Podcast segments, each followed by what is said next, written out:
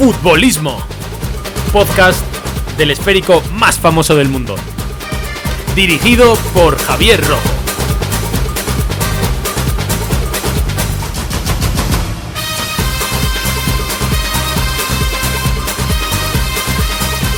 Muy buenas a todos, bienvenidos al podcast dedicado al mundo del fútbol, futbolismo. Ha comenzado ya el Mundial de Qatar 2022, ha rodado ya la pelotita y hemos tenido cuatro partidos. Cuatro partidos que nos ha dejado ya de momento este Mundial de Qatar. Y aparte de los partidos, porque el Mundial no solamente es el fútbol, desgraciadamente, vamos a decir, también hay mucha política, también nos ha dejado otro tipo de gestos, otro tipo de cosas en este Mundial tan polémico en Qatar que también me gustaría hablar.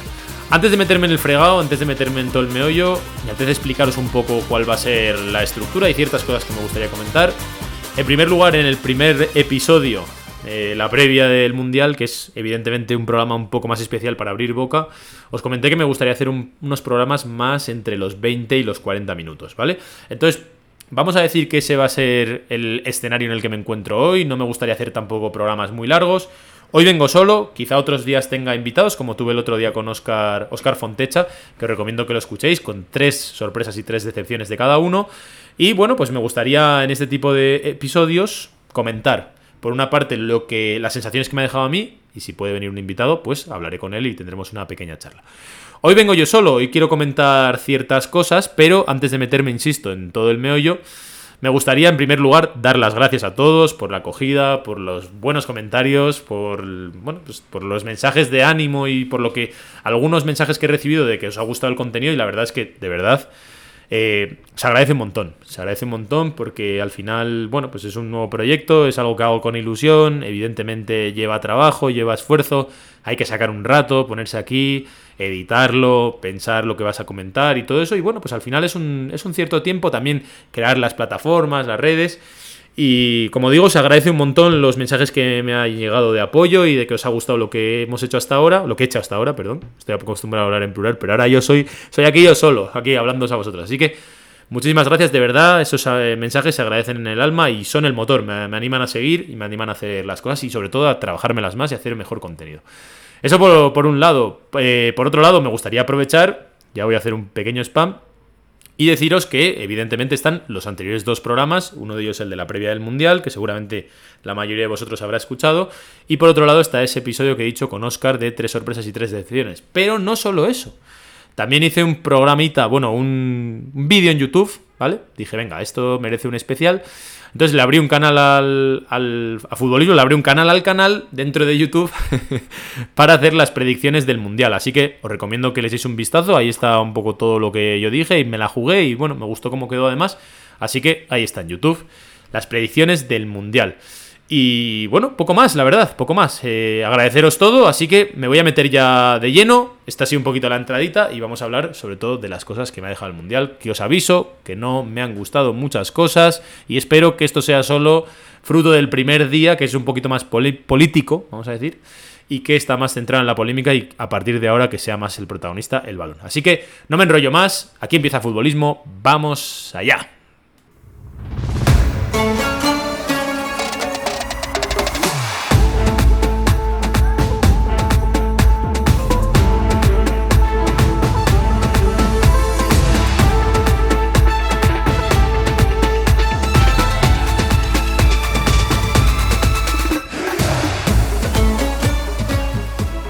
Bueno, vamos ya al meollo, vamos ya al asunto. Dos jornadas ha habido de momento en el Mundial, cuatro partidos, a partir de aquí cuatro partidos diarios, ¿vale? Esto se... En realidad es como, como si hubiese sido una jornada, pero como el partido inaugural iba el primer día suelto, pues hoy hemos tenido tan solo tres. Y a partir de aquí todos los días habrá cuatro partidos.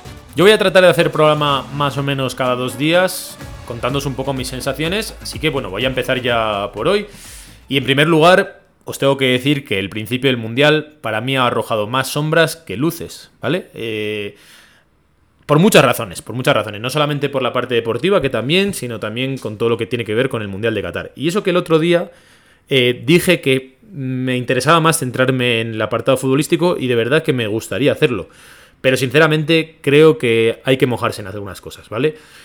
Vamos a hablar un poco de cómo se llega hasta aquí. Evidentemente ya sabemos que se disputa el Mundial en Qatar, ya sabemos más o menos, está bastante claro que hemos llegado hasta aquí de una manera bastante amañada, que evidentemente ha habido sobornos de por medio para que se esté jugando el Mundial en Oriente Medio, ya que si te paras a pensarlo, evidentemente cuando tú vas a elegir una candidatura, si eres la FIFA y vas a, valorar el riesgo que puede tener, pues no creo que una de tus mayores, de tus apuestas más seguras sea un lugar donde, uno, vas a tener problemas con el tema de la vulneración de los derechos humanos y problemas con el país posiblemente, conflictos internacionales, y aparte, evidentemente, el tener que parar todas las ligas europeas. O sea, se ha parado todo el mundo del fútbol simplemente para que este mundial se juegue en diciembre. Más o menos con esa, con esa base ya llegábamos. Ya sabíamos que evidentemente no iba a ser el mejor mundial en cuanto a eh, lo que iba a rodear, ¿no? En cuanto a la política y tal. Pero sinceramente, para mí ayer fue una jornada un poco difícil, ¿vale? Un poco dura. Nos lo puso difícil el, Mundial para tragarnos toda esa primera jornada, sobre todo, que era mucho más política, vamos a decir, que deportiva, con eso de la jornada de inauguración, los eventos. Hubo demasiado poco fútbol y mucho ruido. Y en primer lugar, evidentemente aquí hay que mencionar las declaraciones lamentables y vergonzosas del presidente de la FIFA, Gianni Infantino, ¿vale? Eh, de verdad, os vuelvo a recomendar que os veáis el documental de Netflix, de los entresijos de la FIFA, y el documental también de la media inglesa, que habla sobre todo pues, de, de toda esta corrupción. Y, a ver, ¿cómo explicaros? Yo soy una de esas personas, y creo que hay mucha gente como yo, que no nos gusta evidentemente lo que está pasando, nos parece una vergüenza lo que hace FIFA, nos parece una vergüenza que digamos que los intereses económicos primen tanto por encima, eh, pues no sé, de, todo lo demás, ¿vale? O sea, ahora mismo es, el mundo se mueve así, el deporte se mueve así, más o menos somos conscientes, no es nuestra culpa, vamos a decir, porque a nosotros no nos gustan estos tejemanejes, pero sí nos gustan las competiciones, sí nos gusta, digamos, mm, el fútbol, ¿no? O sea, lo que es el fútbol, o en el caso del baloncesto, o en el caso de cualquier otro deporte, lo que nos interesa realmente es el producto y no todo lo que le rodea, y ojalá no fuese así, pero tampoco podemos hacer nada contra ello, y ponerte en huelga o tal tampoco soluciona el problema, ¿vale? Entonces, hasta ahí vamos a decir que llegas. Pero una cosa es que, digamos, te quieras tú tapar los ojos y digas, a mí solo me interesan los partidos y no quiero ver nada más y, ya está. Y yo creo que eso es lo que hacemos un poco todos, tapándonos las orejas, los ojos y diciendo, bueno, vamos a intentar no pensar en esto porque nos entran náuseas. Pero es que realmente lo que ha hecho la FIFA es tan vergonzoso y lo que ha pasado estos días y lo que está pasando todos estos días que es básicamente como si te escupiesen todo el rato a la cara y te dijesen, ya te puedes cerrar los ojos que el escupitajo lo vas a notar. Y eso es para mí lo que fue todo este primer día, que yo llegaba con la ilusión de un niño pequeño, me imagino que todos vosotros también, que llegas ahí el primer día del Mundial, emocionado, diciendo, wow, esto es una cita que se produce una vez cada cuatro años, lo que estábamos comentando en los demás programas, ¿no? De te acuerdas de qué estaba haciendo yo, tal, tal. Y yo estaba ilusionadísimo, de hecho me compré la réplica del, trofeo, estaba, vamos, como que se pare el mundo, que empieza el Mundial. Y para mí fue muy duro, de verdad. Para mí eh, hay muchas veces que tienes que hacerle tripas corazón y tú hacer un esfuerzo por no pensar en todo lo que está pasando en este mundial. Empezando sobre todo, para mí el día es el, día de las decepciones, ¿vale? O el día y medio de las decepciones, porque para mí es lo que marca un poco este inicio. Y de verdad que espero que cada vez se hable mucho menos de política, que haya cada vez menos problemas. No sé si se va a conseguir, pero ojalá que sí, porque a nosotros nos gusta ver el deporte y nos gusta pensar en el deporte y de verdad que se nos está haciendo difícil. Y en ese sentido, hay excepciones, tanto fuera como dentro del terreno de juego. Voy a ir luego a las del terreno de juego, pero primero hay que empezar por las declaraciones de Jan Infantino, que son absolutamente vergonzosas y lamentables. O sea, de verdad. Jan Infantino, que es el presidente de la FIFA, ¿vale? La FIFA que, bueno, de verdad, insisto, que os veáis los documentales de la media inglesa y de los entresijos de la FIFA, que están en Netflix. El de la media inglesa está en YouTube, el de los entresijos de la FIFA está en Netflix. Y ya, si te ves esos documentales, de verdad que cuesta eh, simplemente ponerte de perfil y ver solamente los partidos. Pero de verdad que si por lo que sea no lo haces, va a haber tal bombardeo. Y lo está viendo y, la FIFA, en lugar de ponerse de perfil, insisto, y taparse un poco, básicamente poco menos que se pone a presumir de ello. Y eso es lo que hizo Gianni Infantino nada más empezar pues esa primera jornada antes de empezar el partido. En una rueda de prensa que fue eh, no sé cómo decir, patético es poco, ¿vale? O sea, de, verdad es un insulto a toda la gente que seguimos esta competición, que seguimos cualquier, cualquier cosa relacionada con el deporte, de que un dirigente pueda salir y nos pueda decir estas cosas. Básicamente, en las declaraciones vino a decir, primero, una, una tontería, como que él sabe lo que es ser discriminado porque a él le acosaron en el colegio por ser pelirrojo. Mm, no sé, o sea, hay cosas que sobran totalmente. Pero es que luego, eh, básicamente, no solo Mm, con todas estas polémicas que está habiendo con el Estado de Qatar, con que luego también me voy a mojar un poco del tema. Y mira que no, de verdad que no quería hacerlo, ¿eh? de verdad que quería solamente centrar este podcast en el deporte concreto, pero creo que una vez que te buscan todo el rato, o te pones de perfil o te pones de frente, y yo creo que en este sentido, por lo menos esto hay que dejarlo claro. Y básicamente lo que dijo Infantino también era que, la, gente crítica con el Mundial no, no estamos en posición de dar lecciones morales a nadie, porque lo que se ha hecho en Europa los últimos 3.000 años es como para estar dando, para estar pidiendo perdón otros 3.000 años más, en lugar de darle lecciones morales a Qatar. Luego también dijo en plan... Hoy me siento catarí, árabe, africano, gay, discapacitado y trabajador inmigrante. Me siento así porque sé lo que es estar discriminado y ser acosado.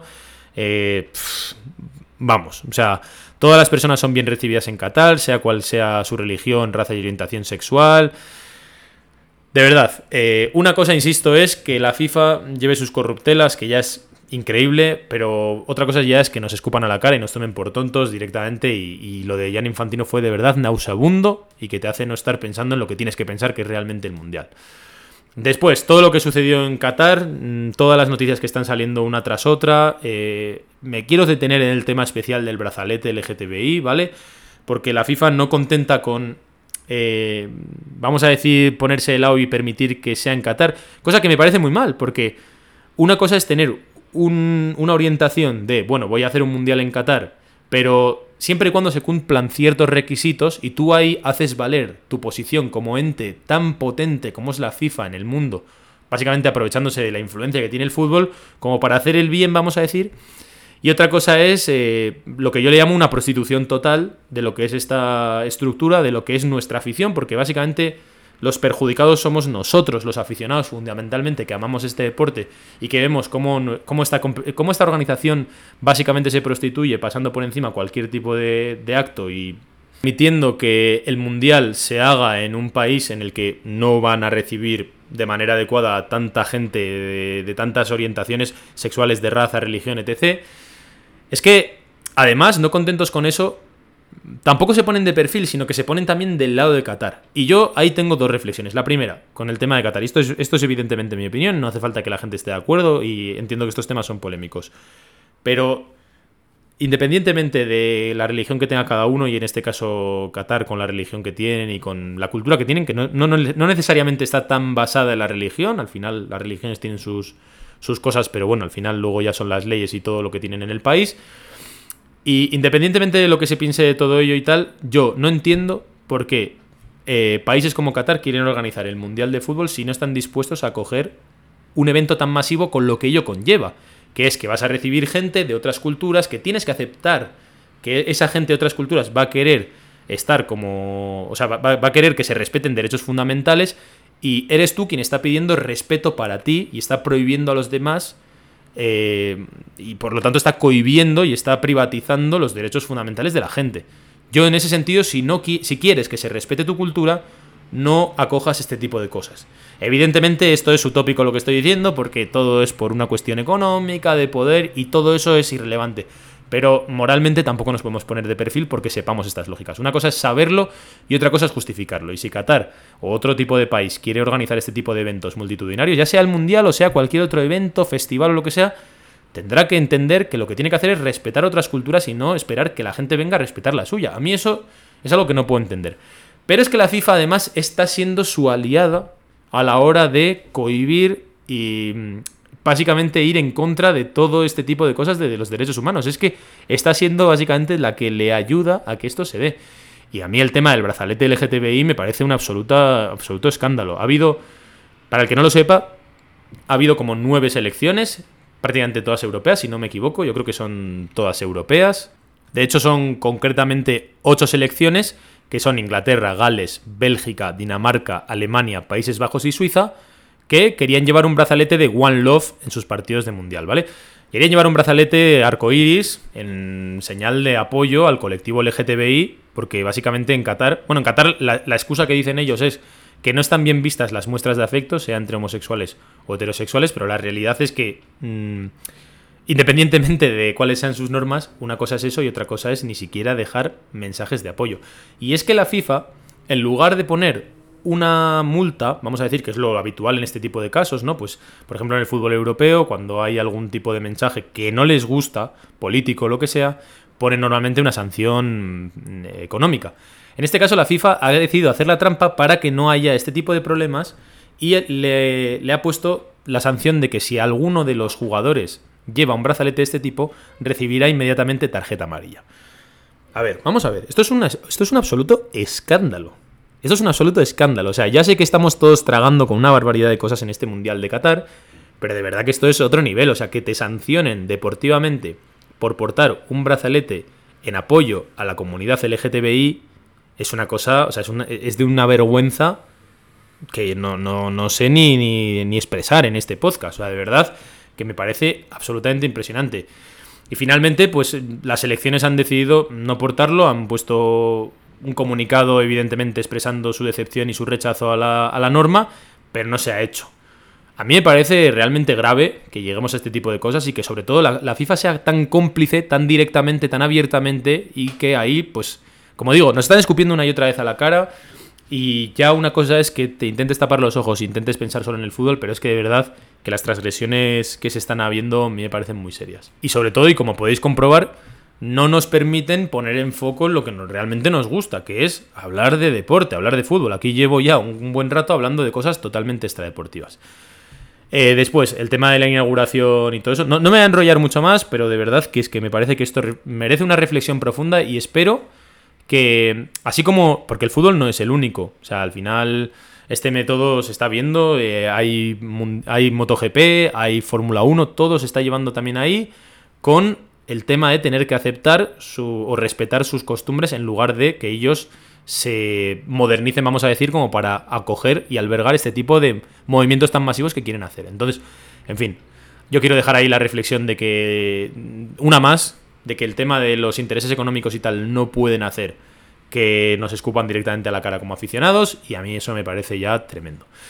Y espero que no sigan saliendo muchas cosas porque de verdad que está costando hacer tripas corazón para seguir con este mundial adelante y seguir eh, en la fina línea y en la delgada de entenderlo, taparse los ojos y también ser partícipe y justificarlo. Evidentemente, insisto, no es culpa de nadie de nosotros, faltaría más, aquí la culpa la tienen los dirigentes, Espero que este mundial, por lo menos, eh, sea de tal tamaña vergüenza en ese sentido, de, tal llevarlo al extremo, que nos permita una reflexión profunda como para que reflexionemos hasta qué punto las lógicas económicas pueden con la presión de los aficionados, que al final somos los consumidores y quienes también tenemos un poder importante para forzar a que otras, otras marcas o lo que sea no quieran estar con ellos o a que este tipo de cosas no puedan volver a pasar. Bueno, dejado ahí el tema moral, ético, que el otro día intenté evadir, intenté también hacer tripas corazón, pero de verdad que lo están poniendo muy difícil. Nos vamos ya al primer partido, primer partido que fue ese Ecuador-Qatar, que de verdad que yo creo que mucha gente tenía muchas ganas, yo incluido, y a mí me pareció que decepcionó, ¿vale? O sea, de verdad que para mí estos dos primeros días mm, se miden más por las decepciones que por las cosas positivas que ha dejado.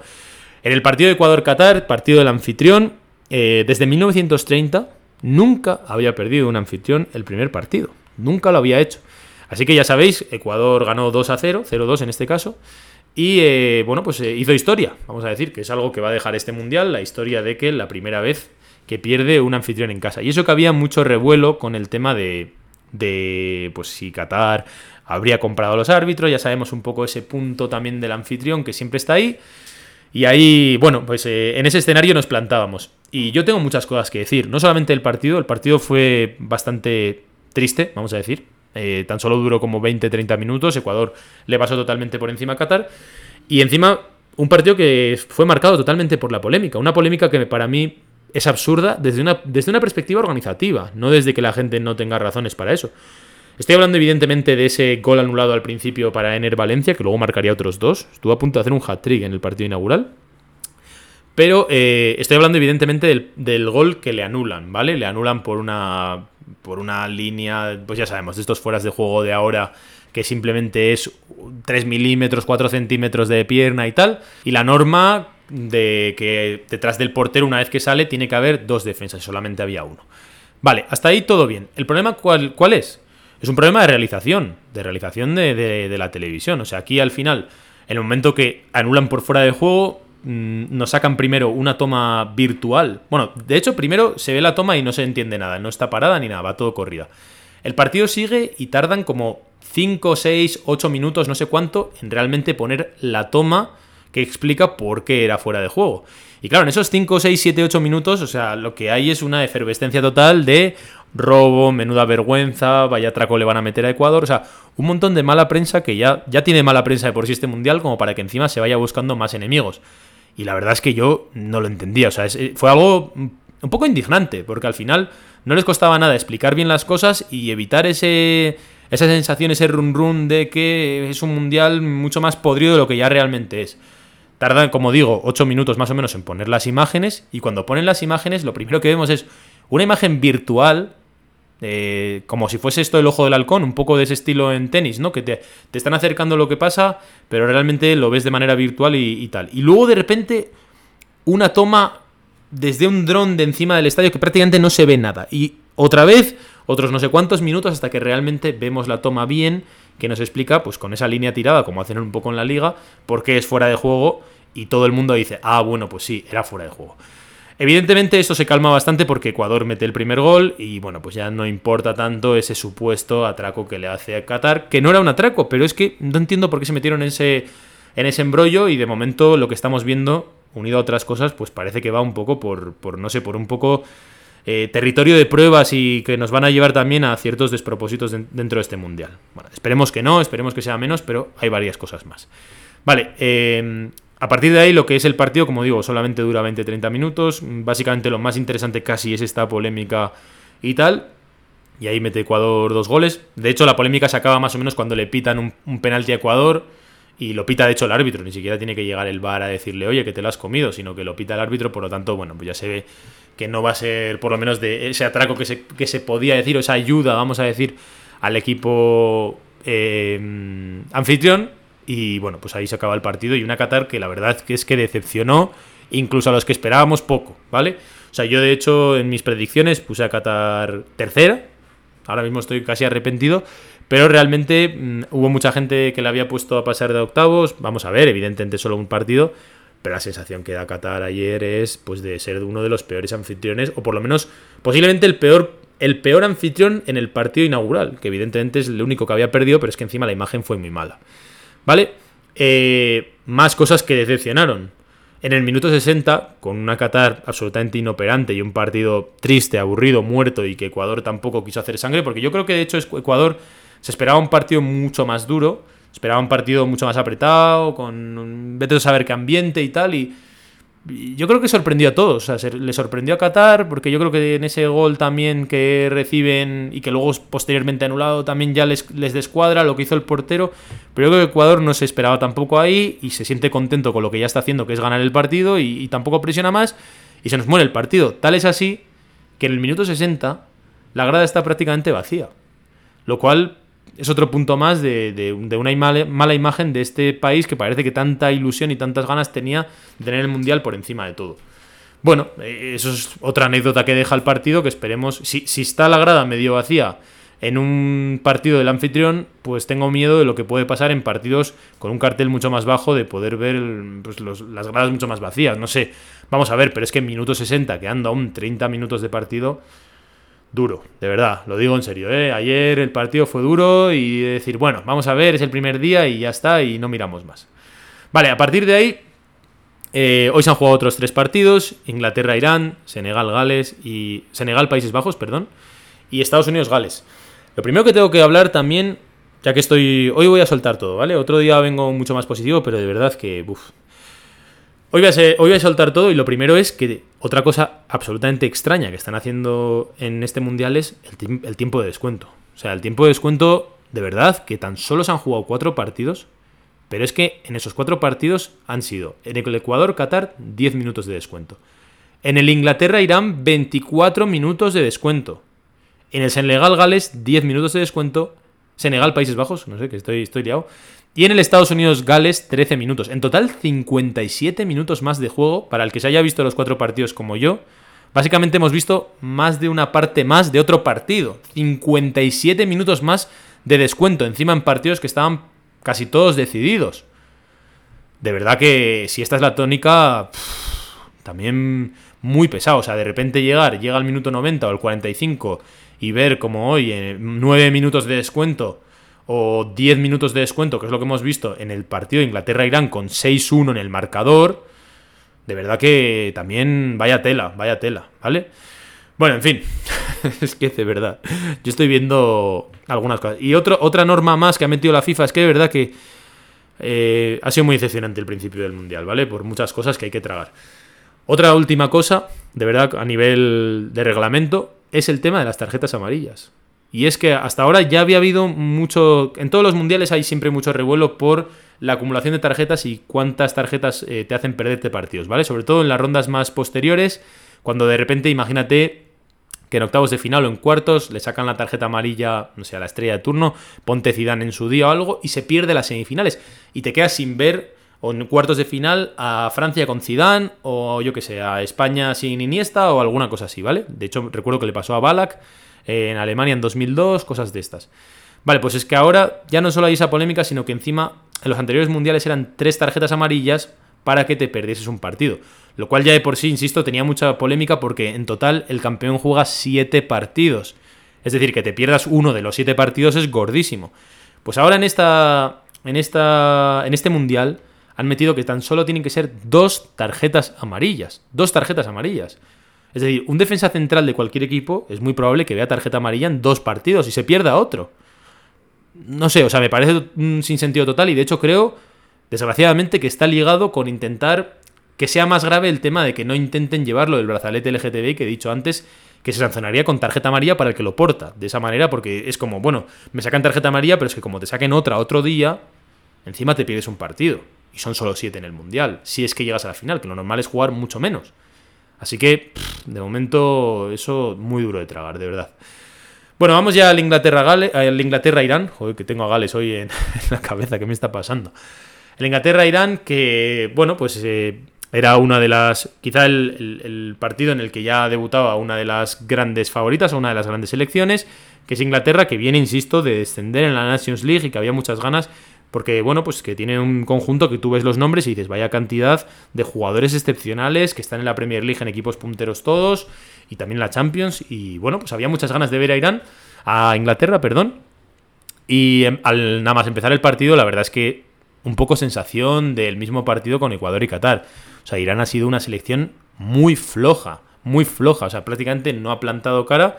Inglaterra, pim pam pum, tres golitos, 3-0 y partido prácticamente sentenciado, pero vamos, eh, sin, sin, tampoco mucho fútbol, sin tampoco mucha necesidad de generar muchas ocasiones. Y encima, básicamente, la noticia del partido, más allá del resultado, es el choque que han tenido el portero con otro jugador de Irán, en el que se ha quedado medio conmocionado ahí en el suelo. Eso ha hecho que luego haya 14 minutos de descuento y que encima tampoco se haya aplicado el, protocolo de conmoción, porque evidentemente se veía claramente que ahí había un problema serio de conmoción, pero igualmente el árbitro ha dicho, bueno, sigan, sigan, y el portero estaba absolutamente mareado, ha tenido que pedir el cambio él, y veremos a ver en qué pasa, pero vamos, que podía haber sido más grave y tampoco se ha entendido muy bien por qué no se ha aplicado el protocolo claro de conmociones, que es que tenía que haber salido del partido. Es básicamente la noticia del partido, por lo tanto, como digo, o sea, de momento decepción Irán, decepción Qatar, Inglaterra ha ganado 6-1. Para mí, con Bellingham como figurón, ya lo dije el otro día en la previa, que, que Bellingham, que es la estrella del Borussia Dortmund y que tiene 19 años, apunta a jugadorazo, ya está jugando a un nivel altísimo y, de momento, primer gol de Inglaterra, el abriendo la lata. Así que jugador a seguir, cada vez más Bellingham, que ya, ya lo quieren todos los grandes de Europa, pero cada vez más, ¿eh? que los mundiales sirven ya de catapulta total para algunos jugadores. Y este chico, Bellingham, tiene muy buena pinta. Senegal, Países Bajos. Para mí, bueno, de momento por lo menos podemos decir que ha subido bastante el nivel. Ha sido un partido mucho más bonito, mucho más entretenido. Pero yo también, como hoy vengo muy tacañón, he de decir que me ha decepcionado mucho Países Bajos, ¿vale? Está claro que de Senegal ha sido un soplo de aire fresco después de ver a Qatar y a Irán, ver que las selecciones africanas no, no, no, no, parecen del mismo tipo que las asiáticas, ¿vale? Las selecciones africanas hay mucha más tradición, hay mucha más competitividad, hay jugadores mucho más consagrados. Y en ese sentido, a mí Senegal me ha gustado mucho. De hecho, me ha parecido bastante mejor que Países Bajos. Me ha parecido que ha sido cruel el partido con, Senegal, que ha perdido 0-2. Pero para mí ha tenido las ocasiones más claras del partido. Le ha faltado ese punto de picardía. Y en un par de despistes lo ha pagado y ha perdido el partido. Además, claramente y con contundencia 2-0, cuando mínimo un empate le habría muchas posibilidades para poder clasificarse o incluso para mí ha merecido ganar a Países Bajos. Y unos Países Bajos que partían como absolutos eh, favoritos para llevarse este grupo A, el grupo de Ecuador y de Qatar, pero que de verdad que a mí me han dejado una sensación de mucha endeblez, o sea, para mí han merecido perder. Y bueno, pues en un par de destellos han llevado el partido, pero no lo han controlado en ningún momento. Me ha parecido una selección espesa y de hecho me deja dudas de si va a ser capaz de ganar también a Ecuador. O sea, yo si fuese de Ecuador estaría diciendo, vamos aquí a meterles mano el viernes y quién sabe qué pasa. Y, si Países Bajos queda segundo, cuidado. O yo creo que se va a clasificar ya después. Tener tres puntos en el grupo, sobre todo en la primera, en la primera jornada, es ya afrontar los siguientes partidos con mucha comodidad. Pero cuidadito, porque los cruces no es lo mismo quedar primero y, que y quedar segundo en muchos casos. Y en este caso, además, es Inglaterra el que viene por el otro lado, que parece que lo va a tener relativamente sencillo. Y por último, para mí, el mejor partido de todos es Estados Unidos-Gales. Mm, aquí no me han decepcionado, pero sí que ha sido un partido como muy de dos caras, ¿vale? La primera parte ha dejado muy buenas sensaciones con Estados Unidos y la segunda parte ha dejado mejores sensaciones de Gales, ha sido bastante mejor, por lo tanto una parte para cada uno, 1-1, resultado justo. A un Estados Unidos que se estaban llenando de elogios en la primera parte, pero también hay que recordar por una parte que, bueno, pues que Estados Unidos parece que tiene ese, ese equipo que parece prometedor, ¿no? Esa sensación siempre de que es un país emergente en esto del fútbol, que cada vez está más en forma la MLS, pero también es verdad que ha quedado segunda, ¿no? En la clasificación por detrás de Canadá, por lo tanto tampoco hay que venirse muy, muy arriba. Pero bueno, que es un equipo que también parece que puede plantarle cara a Inglaterra y Gales, que para ser el primer mundial que jugaba en no sé cuántos millones de años, la verdad, pues ha tenido premio, ha tenido premio además con Gareth Bale como su gran, como dije el otro día, ¿no? El profeta Bale, que se ha inventado ahí un penalti, le ha pillado bastante, una, una novatada, la verdad, lo que ha hecho Estados Unidos y luego ha definido estupendamente el penalti, así que Gareth Bale también protagonista en este encuentro y bueno, pues ahí hemos tenido los cuatro partidos. La verdad, como digo, mm, de momento muchas decepciones por el nivel de las asiáticas, por el nivel de Países Bajos y bueno, el de Estados Unidos-Gales me ha parecido el mejor partido. Voy a hacer una pequeña previa de mañana y ya finalizo este primer episodio. De verdad que, bueno, poco a poco, esto de hacer programas solo cuesta un poco, pero poco a poco seguramente van saliendo mejor. y voy a hacer una previa de lo que espero un poco en el día de hoy, para los que estéis escuchando desde Europa, porque no creo que esté ninguno escuchándolo a las horas que voy a subir el programa. Y en primer lugar tenemos una Argentina-Arabia Saudí, Dinamarca-Túnez, México-Polonia y Francia-Australia, ¿vale? Mucha, yo tengo muchas ganas de ver a Argentina. No me, me, da un poco de rabia que en el grupo no le vayamos a poder ver un test serio. Ya sabéis que yo tengo la pedrada de que ni Argentina ni Brasil han tenido un test serio prácticamente en dos años. Quizá el partido. Argentina ha jugado dos partidos relativamente duros, uno de ellos con Brasil en la Copa América y el otro con Italia en la finalísima, pero mm, quiero verla más en contextos más competitivos para realmente saber cuál es el nivel y sobre todo si es real ese aura de gran favoritismo con respecto al resto de selecciones y sobre todo con respecto a las europeas potentes. El Mundial de Messi, hoy van a estar todos los, todos los ojos en él, porque además es la gran estrella de esta Argentina, que no tiene tantos nombres como antaño, y por lo tanto, pues muchas ganas de verles también como van rodados ante un rival que a priori va a ser evidentemente mucho más frágil y quiero ver a ver si hay un poquito de factor presión de cuántos de, de Arabia Saudí vienen al partido para ver si por lo menos hay ambiente, hay caldera y a ver qué nos ofrece Argentina. Después ese Dinamarca-Túnez, que bueno, mm, en principio Dinamarca debería ser muy superior. Yo tengo mucha fe en Dinamarca, creo que va a solucionar bastante fácil este partido, pero bueno, habrá que ver porque tampoco tiene la solidez quizá de esos grandes equipos europeos, pero yo tengo mucha fe, yo tengo mucha fe. Luego México-Polonia, un partido muy importante porque en principio es la que aspira a ser la segunda detrás de Argentina. Y en principio se va a decidir entre ellos dos. Yo no le veo muchas opciones a Arabia Saudí, por lo tanto, ese partido México-Polonia eh, creo, yo veo más favorita a Polonia, de verdad, más que México. Me parece que, hay más oficio. Creo que México ha pasado tercera en América del Norte en esas clasificatorias, lleva con muchas dudas y me parece que Polonia en principio es un poquitín más favorita. Yo creo que Lewandowski puede ser el factor que decida el partido y, creo que el que gane de los dos va a tener mucho camino hecho para ser la segunda del grupo, ¿no? Porque luego sería Arabia, Arabia Saudí, que lo más normal es que las dos le ganen, y Argentina, que lo más normal es que las dos pierdan. Por lo tanto, me parece que aquí está prácticamente el segundo, la segunda posición del grupo. Y luego ese Francia-Australia, que también tengo ganas de verlo, porque primero por, ver qué, es esta Francia, a la que parece que está perdiendo esa vitola de favoritismo, se ha perdido Karim Benzema, Pero cuidado, que básicamente la Francia que ganó en 2018 era una Francia sin Karim Benzema, por lo tanto me parece que se puede parecer más esta Francia sin Benzema y quizá con Giroud en punta o con otro tipo de esquema, creo que a veces, a pesar de que la pérdida en talento sea enorme, puede que le dé una estructura más ordenada y más seria a un equipo de Francia que contra Australia evidentemente es muy superior, pero vamos a ver si, si no es la Francia que fue campeona del mundo en 2018. Así que de verdad que tengo ganas de ver la jornada de mañana. Me parece que hay partidos, sobre todo selecciones interesantes que debutan ya mañana y, creo y espero que, el, que, evidentemente esto es muy largo, esto es un mundial, solamente es día y medio como digo y por lo tanto yo creo que a partir de ahora va a ser todo mucho mejor y vamos a tener partidos de mucho más espectáculos.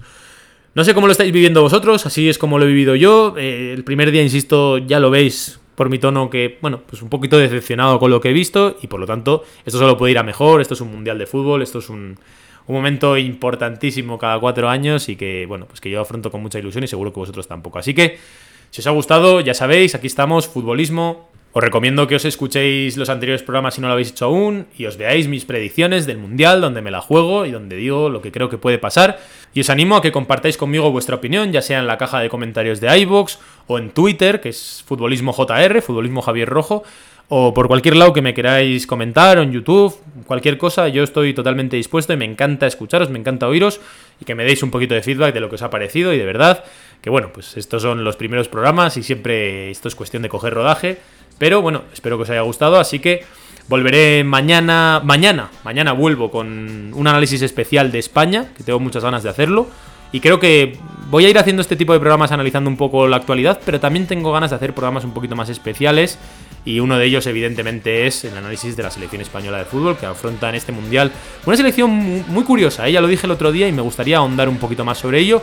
Así que mañana saco el programita especial de la selección española de fútbol aquí en Futbolismo. Aquí lo dejo, muchísimas gracias a todos, seguimos aquí, seguimos viviendo la pasión del mundial, futbolismo. Nos vemos.